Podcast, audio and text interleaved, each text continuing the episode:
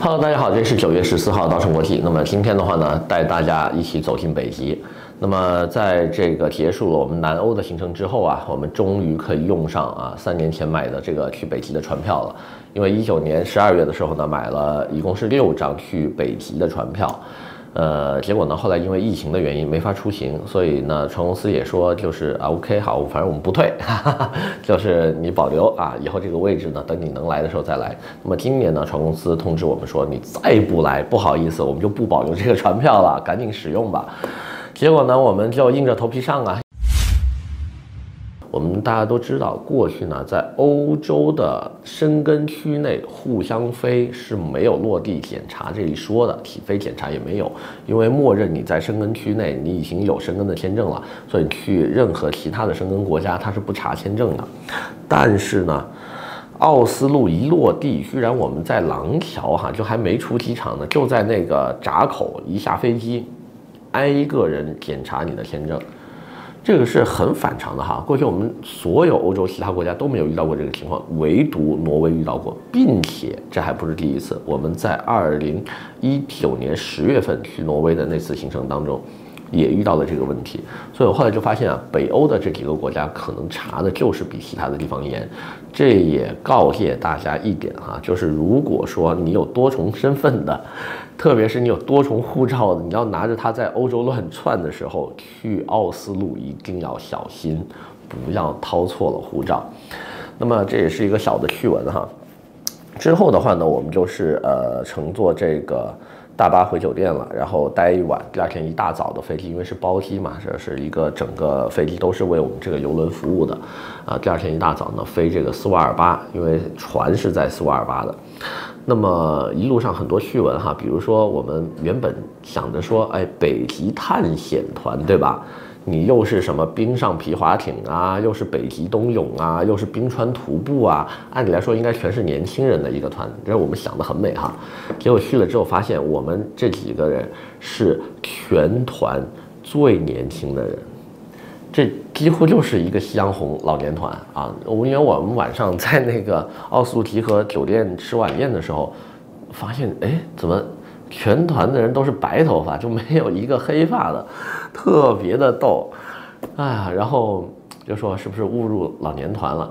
而且我们还在担心说跟这些老头老太太出去冰川徒步，他们行不行？因为里面还有一个老太太是法国人，一个人来旅游，一句英文跟德文不会啊。注意啊，这个海达路德的游轮呢是双语的，英语跟德语，因为这两个地方游客最多。法国老太太九十多岁了，九十二岁，一个人出来旅行，我们都担心她身子行不行。结果后来，反正也是挺有意思的吧。到了苏尔巴之后，才发现啊，其实欧洲人比我们身体想的棒多了，对吧？有的时候我们爬个山还气喘吁吁的，人家早就登顶了，啊，挺有意思。那么苏尔巴。这个群岛的话呢，在古代是叫做斯皮斯比尔根啊。一般来说的话呢，他们当地人都是这么叫的，只是后来不知道为什么就有个英文的名称出来了。然后的话呢，这个岛上的话呢，有几个城市啊。首先最大的就是这个啊 Longyearby，Longyearby 叫朗伊尔城啊，这是这个岛的一个首府。并且的话呢，它旁边两个多小时船程的地方，还有一个是叫做新奥尔松。新奥尔松是我们国家黄河站的所在地。注意啊，中国在南极的科考站一共有四个啊，分别是长城、中山、泰山跟昆仑。但是北极科考站有且只有一个，就是黄河站。那么新奥尔松这个小镇的话呢，进去是要关闭所有的手机信号的，所以。很多人说，哎，你为什么在北极就不发东西啊？我说没法发呀，对啊，你进这个小城镇，你只能照相，你既发不了朋友圈，也没有定位啊，所有手机信号屏蔽的啊，包括船上的信号，船上的 WiFi 全部都是屏蔽的。为什么呢？因为这个小镇有非常多的啊这种电子监测的一些设备，是很容易受到这个无线电干扰的，而且的话呢，它的雷达站也有很多。所以基本上我们在整个小镇的话是没有办法使用任何的电子通讯设备的，这个小镇的话呢，除了有中国的黄河站之外的话呢，还有很多其他国家的科考人员长期驻扎在这里，条件是非常艰苦的哈。很多人不知道，以为说啊，反正都有传送补给嘛，有什么艰苦的？注意啊，冬天有几个月是冰封的，是没有任何的补给到达，只能靠着夏天，就是这个冰川冻得没有这么严重的时候呢，有船过来送东西。那么冬天啊，还有一个问题就是极夜。因为这次我们是夏天去嘛，整整的十二天的北极行程是没有日落的哈，每天太阳都是高高挂在上面的。那么冬天呢，刚好相反，他们会有三个月的时间是看不到一点阳光的，都是极夜。那么想象一下，你要生活在一个几个月看不到太阳的地方，会是什么样的一种感受？那么当地的话呢，还有几个游览的景点吧，一个叫巴伦支营。呃，大家都知道哈，北方有个海叫做巴伦支海啊，其实呢，它是一个荷兰呃船长的一个名字。那么在两百多年前的话呢，他率领他的这个队员呢，开辟北极航路的时候呢，就是误入了苏尔巴群岛，并且呢，被困在旁边的一个熊岛上呢，长达七个月之久。注意啊，七个月当中有三个月是极夜的，也就是说，在两百多年前有这么一个船队。被困在了北方的这个冰川上面，长达七个月，他们只能靠着这个捕杀这个什么海狮、海象啊、鲸鱼啊、北极熊啊、雪狐啊来充饥。那么最伟大的地方是在哪儿呢？就是说这支荷兰的船队啊，因为他们是商人队伍嘛，他们在这么严酷的环境之下，并没有动用船上的货物。注意啊，船上的货物。